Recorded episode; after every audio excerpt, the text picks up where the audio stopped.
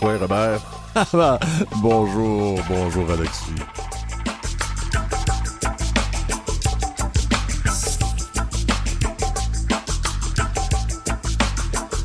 Aujourd'hui à l'émission, on a la chance de recevoir Euroma Awashish, une artiste multidisciplinaire euh, très connue dans le monde des Premières Nations. Qui fait de très très belles choses. Qui fait de très belles choses. Mais premièrement, on reçoit la grande chef du Conseil des cris, Madame euh, Mandy Goldmasty. Quoi, euh, Madame Goldmasty? Quoi, bonjour. Bonjour. vous venez de Waswanipi, vous m'avez, vous, on vous dit quoi ou on dit Washia? Uh, c'est bonjour, puis Watcha, c'est les deux bonjour. Euh, et, au revoir, d'accord. Ouais. c'est un grand honneur de vous recevoir ici à l'émission. Euh, sait dernièrement, vous avez été, vous étiez une des personnes qui représentait les Premières Nations à la délégation vers, le pape pour euh, les excuses de l'Église catholique qui ont lieu, qui vont avoir eu lieu. Est-ce que vous avez une idée de où il va venir l'été prochain? Um, euh, merci de me recevoir. Euh, c'est un plaisir d'être ici avec vous aujourd'hui. Le pape est supposé devenir cet été. Euh, oui, c'est ça qu'ils nous ont dit. Je suis pas sûre, là. On n'est pas vraiment, on n'a pas eu un mot final de, du Vatican, mais je sais qu'il a dit qu'il va venir dans l'été. Je pense peut-être autour du mois de juillet. Est-ce qu'on pense le voir dans les UHT?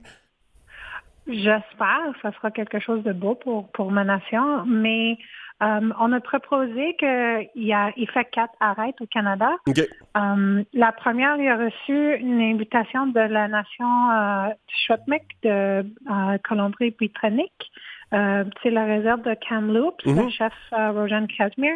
Aussi, une invitation de venir à Winnipeg au musée de réconciliation et vérité mhm. et de passer dans le territoire des Métis et aussi dans le territoire des Inuits. Vous qui participiez euh, à la délégation à Rome, comment vous vous sentiez dans ce cadre-là avec le genre de récrimination que vous apportiez avec vous, là?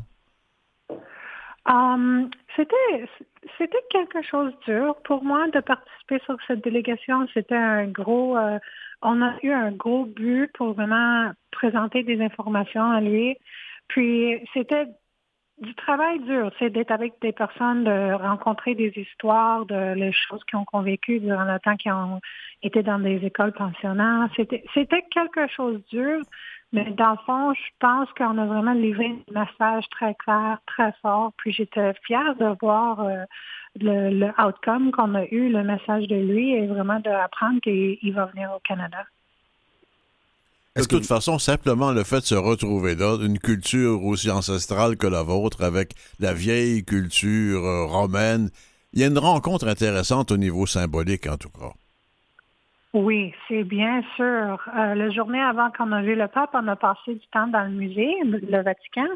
Puis j'étais comme surpris la manière de, de l'art, de toutes les choses qu'on a vues. C'était vraiment une culture très différente de la mienne. Il y avait beaucoup d'opulence, beaucoup de, de choses que j'ai jamais vues dans ma vie. Puis c'était comme pour moi un choc aussi de savoir que c'était vraiment une, une, structure qui a bénéficié beaucoup de leur travail de, de des efforts coloniaux, tu sais, des choses comme ça. Puis après d'une centaine d'années, on voit encore qu'il y a des bénéfices de cette structure-là. Et c'était vraiment pour moi sur les dos des, personnes autochtones et les autres cultures qui ont euh, qui ont vécu une manière de euh, colonialisme de, l'Église. Mhm. Pour le bénéfice de nos auditeurs, est-ce qu'il y a encore beaucoup des You qui sont d'obédience catholique? Euh, oui, on a une église catholique à Chisasibi. C'est une de nos plus gros euh, communautés ici à Yoshi. Il y a plusieurs personnes qui sont euh, pas juste catholiques. On a des anglicains, puis aussi des personnes qui vont euh, à l'église Pentecôte. Mais cette école-là, qu'on a eu, euh, on a eu une école qui était ouverte en 1932, puis c'était fermé. C'était ouvert, je pense, pour 30 ans. Puis il y a plusieurs personnes euh, qui ont passé du temps à cette école-là sont pas catholiques aujourd'hui, mais mhm. il y a plusieurs survivants de, cette école. Aujourd'hui, est-ce qu'on retrouve des personnes qui ont une foi chrétienne, qui euh, font vivre aussi la spiritualité, you? Moi, je vois ça dans beaucoup de nations où on est capable de, concevoir euh, une cohabitation entre une religion et une spiritualité plus de Première Nation. Qu'il y a du, monde qui fait ça. Tu sais, nous autres, euh, dans la Nation EU, on ouvre en prière, puis on joue, euh, c'est quoi le mot, le tambour, mm-hmm. le drum, en même temps dans les deux sessions. C'est quelque chose qu'on fait les deux ensemble plusieurs, plusieurs nations, Premières Nations. Je pense aux Africains, par exemple. Africains qui sont dans, subi l'esclavage, mais dans leur esclavage, ont incorporé une certaine forme de christianisme aussi, mais avec leur tradition africaine. En fait, les peuples d'origine conservent l'essentiel, mais avec des formes parfois plus chrétiennes ou que les missionnaires apportaient. Oui, je crois que c'est comme ça. J'ai vu ça aussi dans les autres, les autres nations ici à Québec. Il il y en a qui qui utilisent les deux. Il y en a qui sont seulement chrétiens et il y en a aussi qui sont seulement spirituels. C'est, c'est vraiment euh, une décision personnelle. Moi, je suis en faveur de les deux. Au-delà des, excuses, de l'action symbolique, euh, à quoi vous attendez euh, de l'Église catholique en termes d'action concrète? durant notre audience privée, il y avait plusieurs choses qu'on a fait comme en demande du Vatican et le, pape lui-même. Le premier, c'était vraiment de voyager au Canada pour livrer une excuse en personne. Mm-hmm. Mais il y avait d'autres affaires. Travailler avec les nations autochtones qui ont euh, découvert des tombes dans leur territoire, de faire, euh, de les aider pour les étapes qui ont besoin de prendre une décision pour euh, transporter, s'il veut faire enterrer ces enfants dans leur territoire traditionnel. Euh, il y avait plusieurs choses, des, un format de euh, reparations qui était besoin.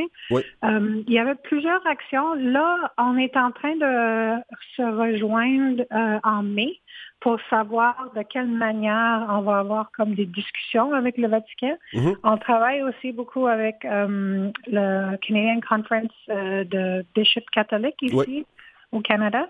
La conférence des évêques catholiques. Oui, c'est bien ça. Puis on va commencer cette discussion euh, euh, dans une couple de semaines. On va être assis à la table encore ensemble. Est-ce que vous attendez à ce qu'il y ait une ouverture euh, de l'Église catholique pour non seulement accepter les, les, points de vue spirituels puis l'aide spirituelle qui pourrait être apportée, mais aussi de mettre de l'argent sur la table comme la Commission Vérité-Réconciliation l'a demandé?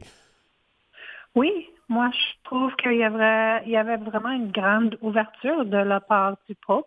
Mhm. Quand il a livré son message, c'était clair pour moi. Il faisait beaucoup d'efforts pour démontrer un nouveau ton dans l'Église, une nouvelle manière d'avoir cette discussion-là. Il a indiqué qu'il va venir au Canada et il a vraiment exprimé d'avoir un esprit, d'une manière de se parler concernant la réconciliation. Puis ça, c'est pas juste des mots, il y a des efforts aussi euh, qui viennent avec ça. Puis moi, je trouve qu'il y a une grande ouverture, il y, a, toutes sortes de possibilités pour moi.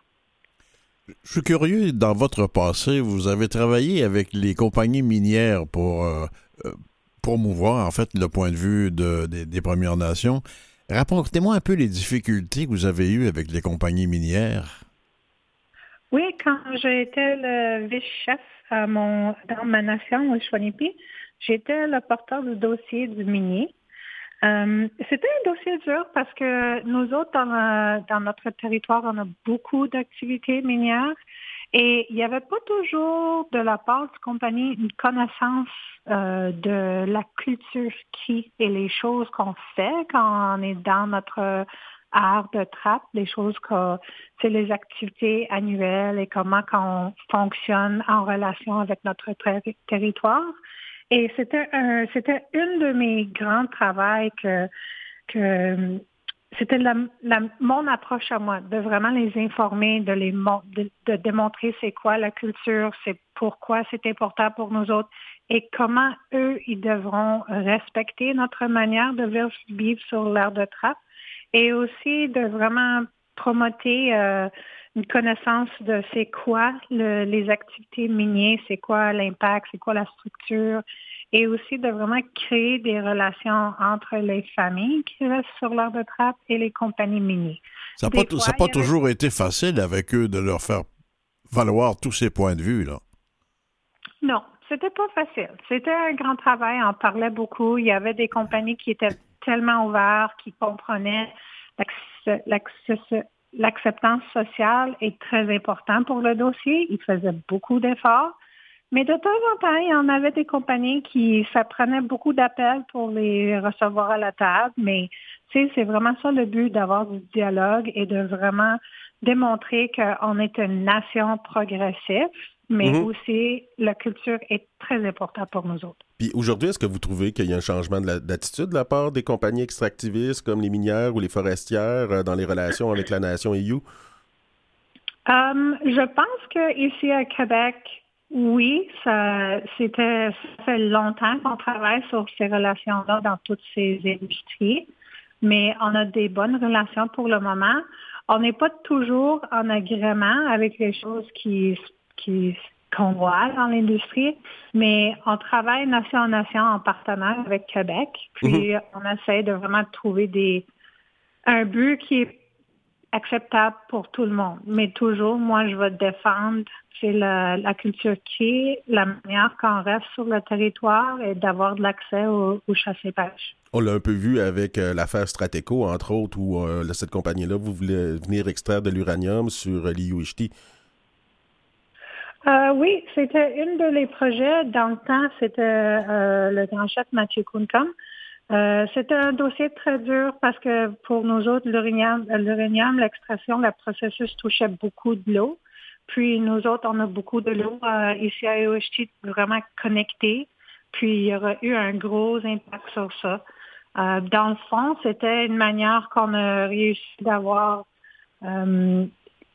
le, le, processus qui était réussi, c'était d'utiliser le BAP et de mm-hmm. vraiment nous exprimer dans ces dans cette réunion-là. Puis la décision de, Québec et le BAP, c'était leur décision. Vous avez été la première femme à mettre sur pied une firme de consultation CRI de propriété féminine, euh, Kapatakun Consulting. Euh, est-ce que ça a duré un bout de temps? Parce que dans le, la, joute publique, vous êtes bien défendu. Dans le privé, est-ce que ça a été plus difficile? Um, c'était, je dirais, à cause de mon network, les personnes que je travaille avec beaucoup, euh, c'était quelque chose que j'ai aimé de faire, d'être un peu dans le secteur privé. Il y avait beaucoup de flexibilité, mais tous mes clients, c'était presque toutes les personnes que je travaillais dans le monde public. Puis encore, j'ai aussi des, euh, relations avec eux autres. Je travaille plus dans le monde euh, privé pour le moment. Je suis seulement le grand chef, mais il y a, il y a beaucoup de travail pour les personnes autochtones qui veulent se diriger dans le monde privé, c'est vraiment une belle opportunité de faire du, entrepreneurship. C'est ouvert pour tout le monde. Euh, on le sait que les cris, il y a toute une, euh, une ouverture à l'entrepreneuriat. On voit même un projet CRI ici à Montréal avec le développement de condos à Montréal qui est euh, sous financement CRI. Mm-hmm. Je suis très fière de ce projet-là. Ça va être un nouveau tour. Ça s'appelle ODA. C'est proche du Vieux-Port à mm-hmm. Montréal. C'était l'ancien site du bureau du Grand Conseil des CRI, le 277 Duke Street. Puis, euh, c'était démoli. Puis, euh, le projet il était lancé de notre Board of Compensation. Puis, eux autres, ça fait une couple d'années qu'ils travaillent sur ce projet-là. Puis, le vraiment voir réaliser commence de travailler, de le construire. Je suis très fière de savoir qu'il va avoir euh, un, logo de qui, un, un démarque de qui sur euh, le skyline de Montréal. Madame la grande chef, on va prendre une petite pause. On vous revient après. OK, parfait.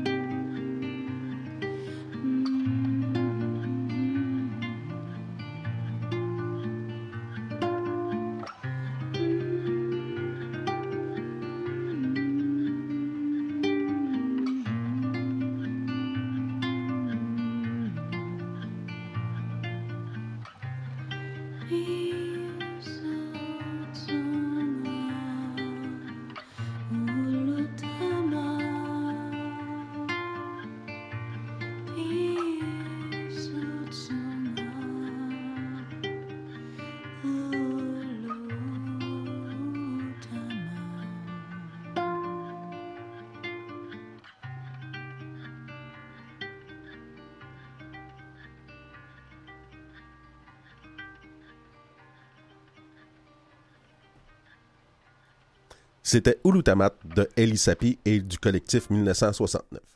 Madame la grande chef. Ah, la grande chef du Conseil des CRI, présidente du gouvernement de la Nation CRI pour un mandat de quatre ans. Mm bonjour. Mandy bonjour.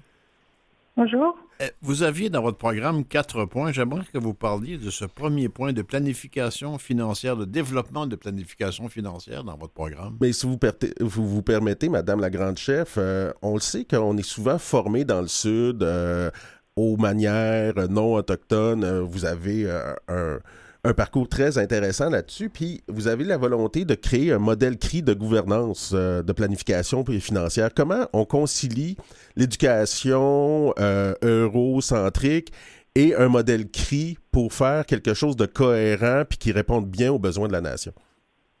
Um, je dirais que le temps que j'ai passé en mes études à Concordia, à Montréal, c'était quelque chose de très intéressant de apprendre la, la thyroïde de l'administration publique. Mais mhm. dans ma nation, une formation de mes aînés, de vraiment comprendre la culture qui, la manière qu'on reste dans notre territoire, les choses qu'on a besoin de, de survivre comme un qui ici à Eoshi. C'était comme un, un, mix des deux.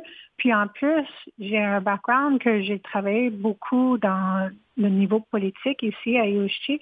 J'ai eu la chance de travailler avec les anciens sans chefs, plusieurs chefs, et d'apprendre euh, l'agrément euh, B. James avec eux autres. C'était une expérience qui m'a comme donné euh, une perspective globale, peut-être un peu différente, mais là, tu sais, ça fait 46 ans que, depuis qu'on a signé l'entente. Puis moi, je suis en train de regarder le Grand Conseil d'écrit puis voir comment est-ce que je peux emmener quelque chose moderne et comment est-ce que je peux faire pour mieux planifier pour la future des, personnes IU à IUC. Puis cette conciliation-là avec la modernité puis la tradition, comment on amène l'élément EU euh, pour qu'on puisse euh, se dire qu'on a vraiment un gouvernement qui est EU, qui n'est pas une copie d'un gouvernement blanc euh, qu'on met en place pour les EU? Ah, c'est quelque chose d'intéressant pour moi parce que je regardais l'historique, comment est-ce qu'on sélectionnait quelqu'un qui était comme un leader avant, mm-hmm. qui avait une convention.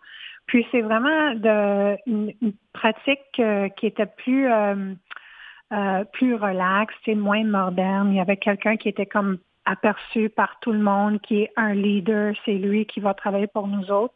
Mais là, présentement, on a un conseil, on a tous les chefs qui sont assis avec un représentant de la communauté. C'est, je trouve que c'est une telle belle, une belle table d'avoir. Mais nous autres, ça, la, d'avoir, de faire quelque chose de plus moderne au Grand Conseil des crises, c'est vraiment de regarder c'est quoi notre population et c'est ça va être quoi leurs besoins dans le futur, pas juste de besoins comme développement de communauté, mais aussi leurs besoins de culture dans le futur, la relation que eux autres ils vont hmm. avoir avec leur territoire. Parce qu'il y a beaucoup de jeunes, hein, quand même, dans la population EU. Euh, 50, je pense que presque 60% de la population est en dessous de 18 ans. Donc, il va falloir préserver, comme vous l'aviez dit, la culture, euh, la langue. Comment on fait pour investir dans cette préservation-là de, cette culture, de cette langue-là, quand le monde, moderne est si attrayant d'une part, on a tous accès à la télévision, à Internet, euh, aux applications, au téléphone mobile. Comment on fait pour rendre ça attrayant pour justement 60% de, votre population qui est jeune puis qui vit dans, à quelque part dans ces deux mondes-là?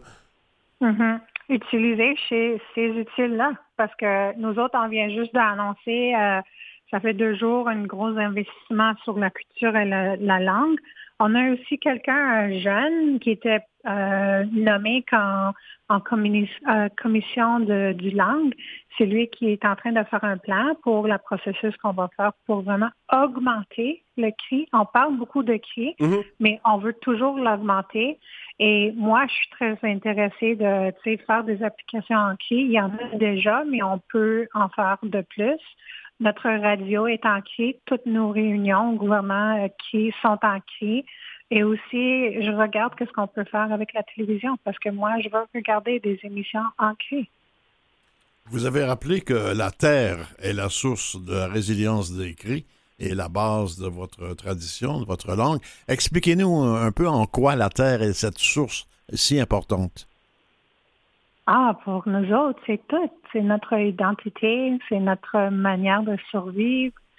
C'est le, le best uh, processus d'apprendre la langue crise. C'est vraiment d'aller à ton camp, aller avec des aînés, de travailler, d'être d'être dans USG, c'est la best manière qu'on peut apprendre la culture et le langage. Puis pour moi, personnellement, je suis vraiment fière d'être d'une nation qui ont encore une grande relation avec leur territoire, une grande relation avec leur culture, très fière de ma langue, très fière de, de, de le peuple parce que c'est quelque chose qui est très important pour nous autres. Ça fait beaucoup d'années qu'on défend ça, puis je trouve que ça va être quelque chose que le leadership dans le futur, ils vont vraiment comprendre pourquoi c'est important parce que moi, je suis deuxième génération de la convention. J'étais pas là quand il a fait les négociations, mais c'est quelque chose d'important pour moi aussi de vraiment les faire comprendre et laisser un marque au Grand Conseil d'écrit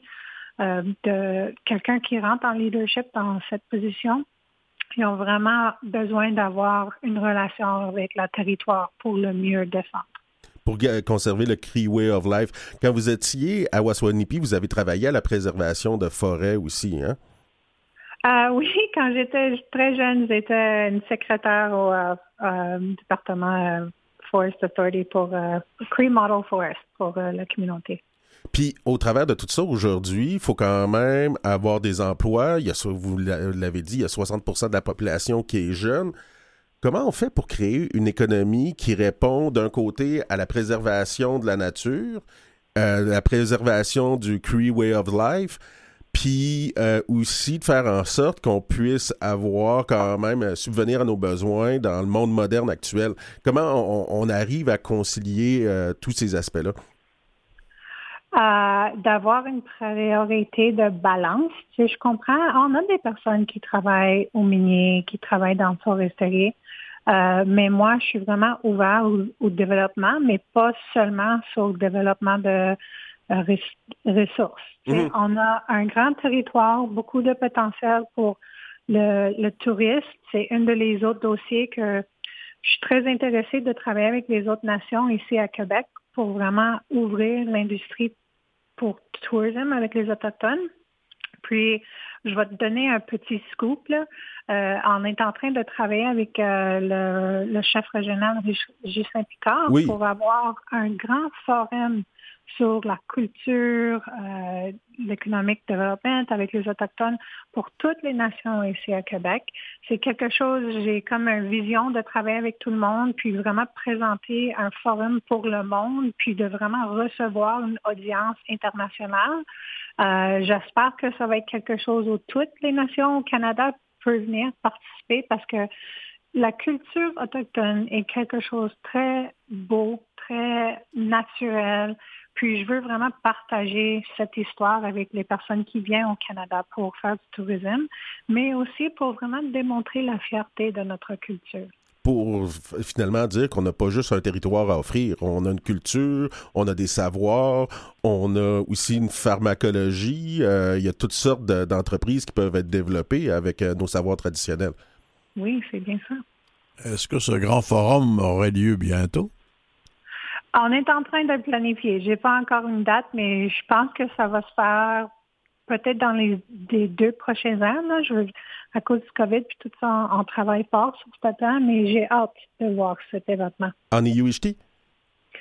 Non, malheureusement, non. On n'a pas assez d'hôtels, place de recevoir du monde. Je pense que ça va être plus dans le sud.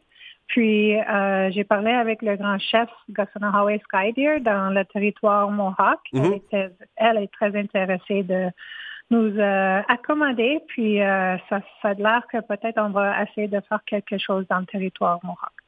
Ben, Madame la grande chef, Mandigal, c'était vraiment un honneur de vous recevoir, Madame la grande chef.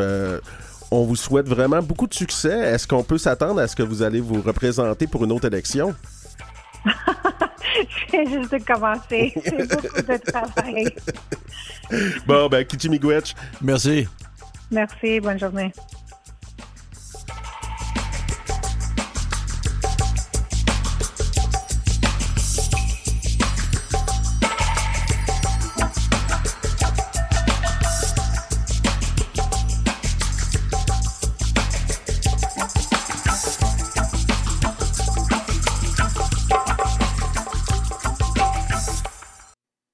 Écoutez Kwai Bonjour.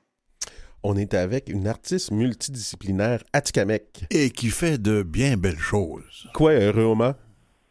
Quoi, quoi, Alexis? Bonjour, comment allez-vous? Oui, je vais très bien, je vous remercie. Vous autres aussi, j'espère. Ah oui, ah oui. Euh, vous avez plein de projets, puis vous avez fait plein de choses aussi. Ah ben oui, puis là, même en ce moment, là où je suis en ce moment, je suis en train de peindre une murale avec des jeunes dans une école euh, à Alma. Oh. Ah, vous avez les mains tachées de quelle couleur, là? Ah, j'ai un petit peu de rouge, un petit peu de turquoise, les couleurs habituelles que j'utilise. des projets de mural comme ça, euh, est-ce que tu en as souvent? Est-ce que tu en as plus souvent maintenant, vu que les euh, questions autochtones sont quand même plus prennent plus d'importance dans l'actualité? Il y a une sensibilisation dans la population en général qui est là. Est-ce que tu as senti une augmentation dans ton dans tes commandes ou dans ben, j'étais déjà quand même pas mal occupée parce que mhm. je, fais souvent des ateliers euh, dans, dans les écoles, dans les universités. Oui. Donc, euh, c'est des projets que je fais souvent avec les, les, jeunes quand je suis invitée dans les écoles, des murales. Ça se travaille bien à gang. Fait que, mais je le sens qu'en ce moment, il y a vraiment une, une plus grande ouverture. Là. Ça, c'est ça que je le sens, oui. Euh, en ce moment, il y a une exposition euh, temporaire au Musée d'art de Joliette du 13 novembre au 30 avril, donc il faut se dépêcher pour aller, aller te voir. Euh, c'est quoi l'essence de ce, projet-là? C'est suite à, au décès de Joyce Echaquan, tu as voulu lui rendre un hommage, vu que c'est à Joliette? Ah oui. Ben là, vous parlez, c'est ça, de la, de la murale que j'ai créée au Musée d'art de Joliette. Ben écoute, ça, ça fait déjà un temps que c'est là, puis je suis vraiment heureuse que, que la murale soit toujours là. Euh, on m'a invité à créer cette murale-là euh, un mois après le, décès de mm Joyce Puis euh, j'ai trouvé ça génial que le musée euh, tout de suite se mobilise pour poser une action pour Joyce. Donc on m'avait invité de, de faire une créer une murale pour lui rendre hommage. Puis moi j'avais décidé de, rendre hommage à Joyce en peignant, en représentant sa famille dans cette murale-là. Donc j'avais représenté son conjoint Carole, elle, ses sept enfants et ainsi que ses deux petits-enfants. Je les avais représentés en ours parce que pour moi, l'ours, il représente la force. Puis euh, pour moi, Joyce, c'est ce qu'elle nous a apporté aussi dans cette grande tragédie-là. Elle nous a apporté beaucoup de force, beaucoup de lumière aussi. Elle nous a donné le courage de, de, de dire les vraies choses, puis de se tenir debout, puis d'être solidaire. Donc, c'est pour ça que j'ai voulu euh, représenter sa famille en ours. Puis c'est ça, cette murale-là, ça fait déjà un an qu'elle a été créée, puis je suis heureuse de savoir qu'elle est toujours, euh, est toujours présente là, à Joliette, puis on peut la voir de l'extérieur aussi. Là. vous faites de la peinture, de l'installation, de la performance, même vous faites du designer de, vêtements. Est-ce qu'il y a une discipline que vous préférez plus que d'autres? Ben, ça dépend des moments. Je pense que la peinture va toujours euh, être là, pas loin. Euh, mais de ce temps-ci, comme là, dernièrement, j'ai euh, réalisé une vidéo, une vidéo d'art, un, court film que j'ai euh, que j'ai fait avec ma fille qui a 5 ans au Nimskill. Puis j'ai vraiment, vraiment adoré ça. Puis je pense que ça me donne le goût de poursuivre là, dans ce médium-là, là, que le cinéma, les films, tout ça, c'est un médium qui est nouveau pour moi puis que j'aime beaucoup. C'est par la transmission culturelle que tu euh, donnes une identité atikamekw à ta fille? Est-ce que c'est par la langue? Euh, c'est quoi ton médium préféré pour t'assurer que ta fille vive sa culture? Ben c'est dans c'est dans l'attitude aussi puis dans les valeurs. Mm-hmm. Euh, moi ma fille ben c'est ça on vit mon conjoint est québécois puis on vit à Saint-Prime près de Donc, le français, il est présent tout autour de nous. J'essaie beaucoup de lui parler en atikamekw, mais c'est pas facile parce que j'ai toujours le réflexe de lui parler en français. Mais quand on est seul, nous deux, ça, ça me vient plus facilement de lui parler euh, en atikamekw. Mais c'est vraiment dans la transmission des valeurs que je sais que son identité va s'ancrer dans, dans la l'identité la, Atikamekw puis c'est en allant aussi dans ma communauté le plus souvent possible au Joanne, là, heureusement, avant l'école à Machtiouillat, dans la communauté Innu. Mm-hmm. Et puis, euh, fait que moi, moi puis mon conjoint trouvaient ça important qu'elle puisse aller, euh, qu'elle puisse aller à l'école dans un milieu autochtone pour justement euh, euh, renforcer son appartenance puis son identité, même si on vit pas au Béjouane. Il y a quelque chose de très mystique dans ton art, très sacré. Est-ce que c'est une représentation euh, que tu veux faire? Est-ce que c'est euh, quelque chose de senti, euh, la spiritualité Atikamek Neroisio, que tu veux représenter dans une forme d'art, tout en étant très mystique et très sacré, et on sait que c'est Atikamek Neroisio, c'est quand même quelque chose de très moderne aussi en même temps. Oui, ben ça fait plusieurs années déjà que moi, ces, thématiques-là de spiritualité, de sacré, euh, de décolonisation du sacré, que, que ces thématiques-là euh, m'habitent. Puis, euh, en fait, je pense que ça me vient de mes grands-parents parce que quand j'étais jeune, j'habitais avec eux. Puis, c'est ce qu'ils m'ont transmis. La spiritualité a toujours été très présente. Eux faisaient leur chapelet tous les soirs avant de se coucher. Mm-hmm. Donc, la religion catholique qui est toujours, qui est encore très présente chez les Atikamekw, ben, dans les communautés au Québec, puis, au-delà de ça, de la pratique euh, religieuse catholique, mes grands-parents, ils m'ont quand même imprégné beaucoup de, de, plein d'enseignements que j'ai peut-être compris plus tard.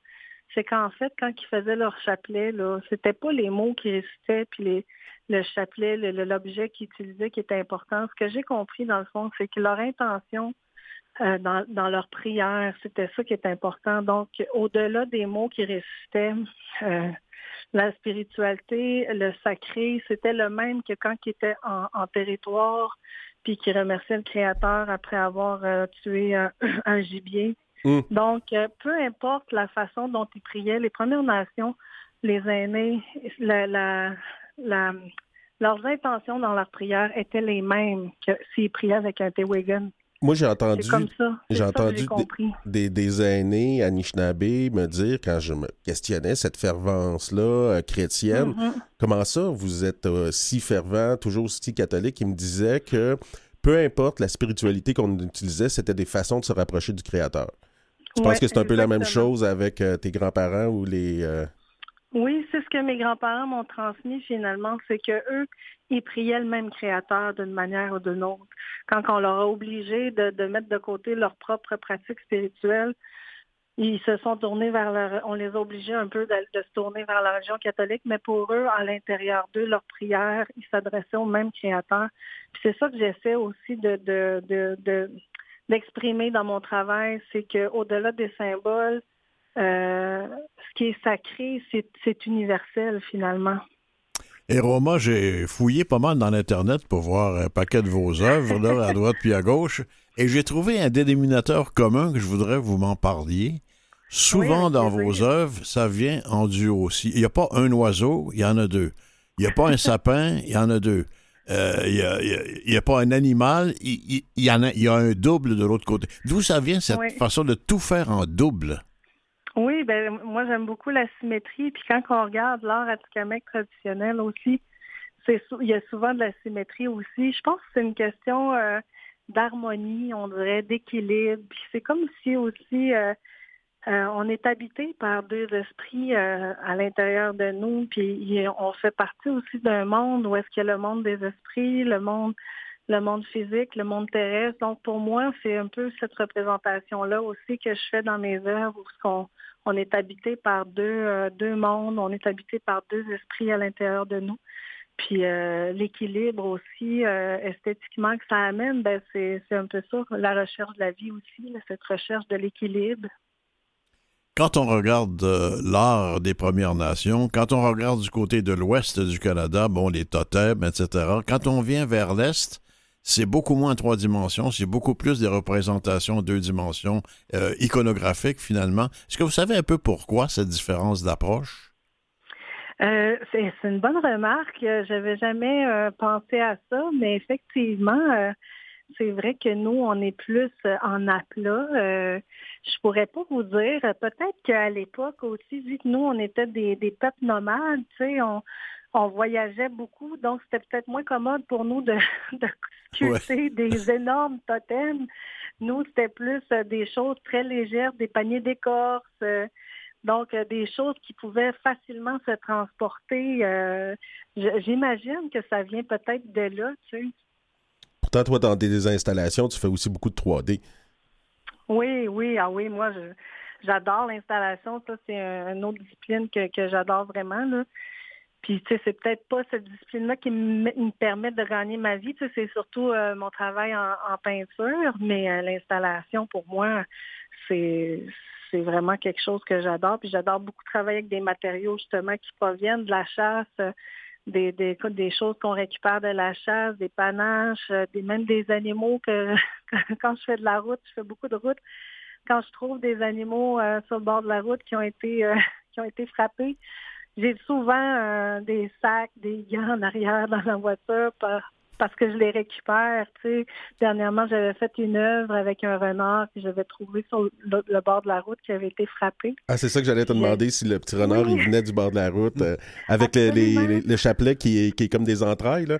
Oui, parce que c'est ça, quand je l'ai vu, il était tout beau, puis il était juste comme sa blessure était dans le flanc de son corps. Puis quand j'ai vu sa blessure, j'ai tout de suite eu le flash. Je me suis dit, ah, je vais, je vais le faire naturaliser, puis je vais mettre un tiroir à la place où est-ce qu'il est blessé. Fait que pour moi, dans sa symbolique de, cette œuvre-là, il y a des chapelets qui sortent de, ce tiroir-là, puis c'est comme ses entrailles, c'est ses viscères. Puis c'est finalement, c'est sa blessure, tu sais, par rapport à, à la religion. Mais c'est ça, voilà la, la, différence entre une artiste et quelqu'un qui ne l'est pas. Quelqu'un qui ne l'est pas, il voit l'animal là, il dit Wesh, c'est effrayant.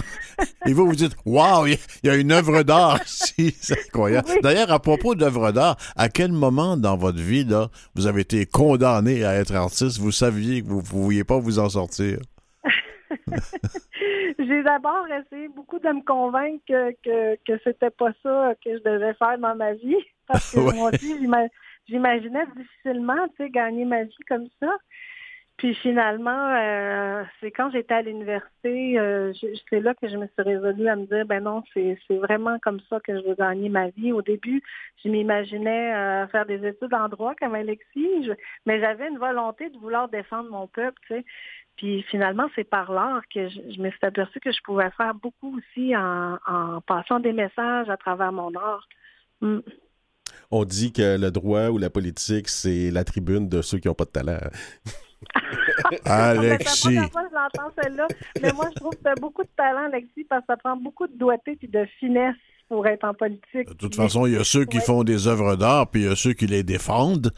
C'est pas compliqué. Exactement. Et Rona, est-ce que est-ce qu'il y a des projets artistiques que vous caressez qui sont pour le moment peut-être impossibles, mais qu'un jour vous devriez vous rêver d'accomplir? Ben je vois je vois rien qui est impossible. En tout cas, j'essaie de me dire ça commence que bien. possible. oui, ça me donne une chance. Je pense qu'on quand on part avec cette idée-là que tout est possible, ben c'est sûr que j'aimerais beaucoup faire connaître mon, mon travail artistique euh, un peu partout à travers le monde. Là pour 2023, j'ai une belle opportunité d'aller euh, montrer mon travail en France. Fait que je me dis, ça commence comme ça, tranquillement, pas vite. Euh, je vais, je vais faire connaître mon travail ailleurs dans le monde aussi. Est-ce qu'un musée comme le Musée des Beaux-Arts de Montréal ou celui de Québec euh, tient compte suffisamment des productions euh, des Premières Nations? Ben, je pense que de plus en plus, oui. Moi, j'ai eu l'occasion en 2018 de présenter une installation au Musée des Beaux-Arts de Montréal. Mais peut-être qu'il faut élargir aussi euh, sa vision parce que là, c'est beaucoup des artistes qui sont établis à Montréal. Moi, j'ai fait le choix de, rester euh, dans la, en région, près de mon territoire, près de ma famille en Béjouane. Puis euh, c'est un choix qui, qui est quand même euh, difficile quand on est un artiste en art visuel parce que quand on est loin des grands centres, où est-ce que là, la culture est un petit peu plus foisonnante, mettons. ben c'est ça, c'est plus c'est plus difficile. Là. Il faut quand même que, que, que je sois présente à Montréal, que je me fasse voir, que j'y aille souvent, pour qu'on m'oublie pas, si on veut, parce que je suis loin. Puis je pense que c'est la réalité de plusieurs artistes autochtones. On est souvent en milieu, euh, en région éloignée, dans les communautés. Donc, euh, il faut euh, aussi que les, les grandes institutions dans les grands centres pensent aussi aux artistes qui sont un petit peu plus loin parfois. Comment ça se ferait, ça, en engageant des personnes autochtones comme commissaires?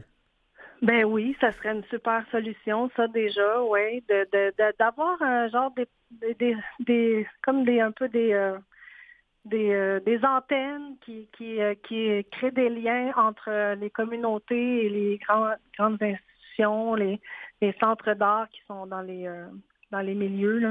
L'Internet ne, doit pas nuire non plus. Hein? Moi, j'ai ah, vu, ben vu, vos œuvres sur Internet. Hein? Ben, tout à fait. Puis c'est important d'avoir un bon réseau quand, quand on est un artiste. C'est important justement d'être présent dans les dans les événements artistiques, culturels. Le, le réseau, là, c'est primordial. Souvent, quand je parle à des jeunes artistes, je leur dis toujours que de se bâtir un bon réseau, de connaître les gens dans le milieu, c'est ce qui est important. Il ne faut pas avoir peur de l'autopromotion non plus. Ben, je pense que ça fait partie de notre de notre de l'ère du temps en ce moment avec les réseaux sociaux. On, est on est capable de se promouvoir soi-même, effectivement. Moi, j'aurais une dernière question pour vous que j'ai déjà abordée avec une autre de vos consoeurs artistes. Là. Comment vous faites pour éviter le folklorisme? Ce serait facile de tomber là-dedans euh, avec les Premières Nations. Et c'est pas votre cas du tout. Ben, je vous remercie.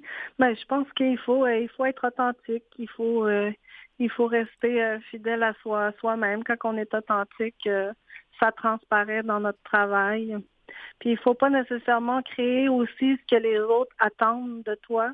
Il faut avoir une vision euh, plus plus large, puis pas avoir peur justement de d'être d'être audacieux. Roma, si jamais nos auditeurs veulent t'encourager à acheter ton or, euh, voir ce que tu fais. Euh, le meilleur moyen, c'est par les réseaux sociaux. Est-ce que tu as un site Internet? Oui, ben euh, ils peuvent communiquer avec moi par les réseaux sociaux, c'est ça. Puis je suis très chanceuse aussi. Il y a la galerie La Guilde à Montréal qui qui qui, ont quelques-unes de mes œuvres. la galerie Alexandre Motulski Falardeau à Québec, où je vais présenter une exposition prochainement, le 28 avril prochain. Donc, euh, j'ai quand même euh, des galeries qui me représentent. C'est vraiment, vraiment super pour moi. Là. Kitty euh, Roma, d'avoir participé à notre émission. Hey, Migwetch, Merci beaucoup et quelles belles œuvres. Bravo. Matashi. Ben, merci encore. Matashik.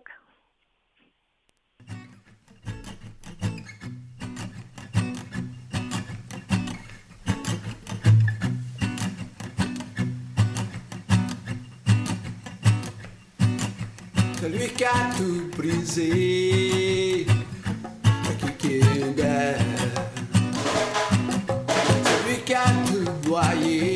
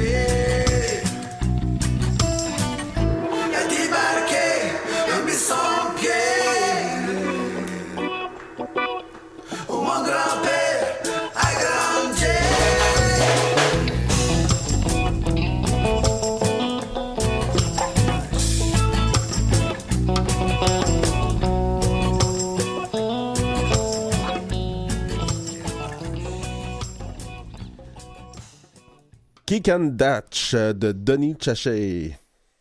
Alexis, il faut aborder un sujet délicat, mm-hmm. un sujet difficile, un sujet douloureux. Oui. Commission vient avec un certain nombre de recommandations. La commission Laurent aussi. La commission Laurent aussi. Mais le gouvernement de la vient de refuser quelques-unes de ces recommandations-là qui étaient drôlement importantes. Je voudrais que tu nous parles vraiment de résumer cette situation-là qui est, douloureuse. Ben, on va en prendre une, euh, en particulier, ce qui a fait suite, en, plus de toutes ces commissions-là, au décès de Joyce Echaquan avec qui on a discuté avec notre invité précédente, toute la question de la sécurisation culturelle c'était un élément très important dans les, euh, la commission vient. C'était une revendication minimale que les Premières Nations demandaient suite au décès de, Joyce Echaquan. Et on vient nous dire qu'on n'a pas le temps, avant, Les avant les prochaines élections, de mettre en place une telle mesure. Est-ce qu'on a pris le temps? Moi, c'est ça que, que je me demande. Tu quand on vient nous dire on n'a pas le temps, est-ce qu'on a pris le temps? Est-ce qu'en ce moment, il n'y a pas un meilleur timing pour arriver à une conclusion avec les partis d'opposition?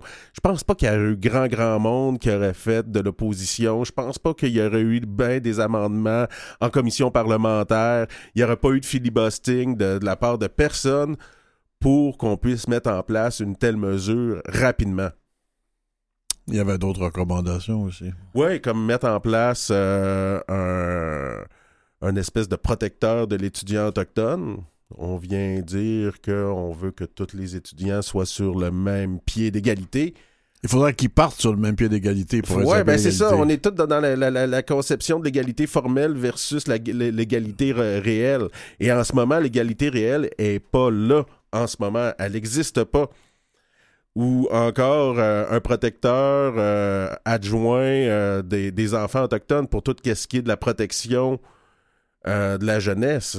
Encore là, le projet de loi 15 vient pas mettre en place cette recommandation-là qu'on avait dans le rapport Laurent. Et on on n'écoute pas les Premières Nations, on n'écoute pas le rapport Laurent qui venait dire que c'est aux Premières Nations qui devraient avoir l'autorité de faire leurs propres lois, leurs propres euh, normes sur la protection de la jeunesse.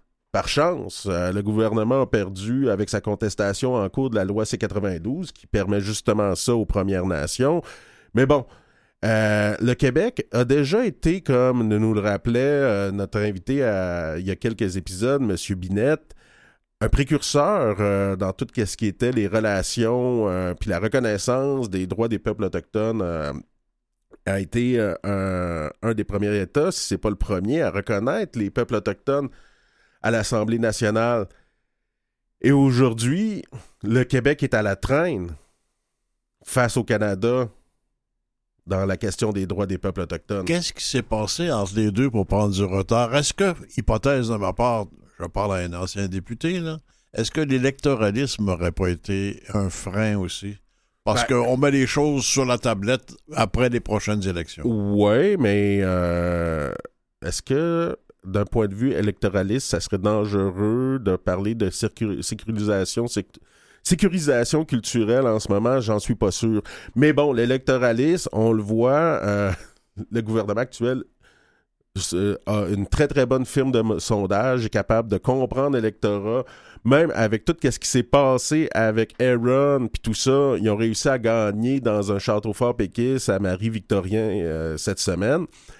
Donc, euh, le populisme, je pense, euh, c'est un des grands talents du, premier ministre actuel, de pouvoir bien lire l'électorat et de lui donner ce qu'il veut sans nécessairement se placer au-dessus de la mêlée. Pour des sujets comme ça, en étant populaire comme il est, ça pourrait justement être le moment d'agir.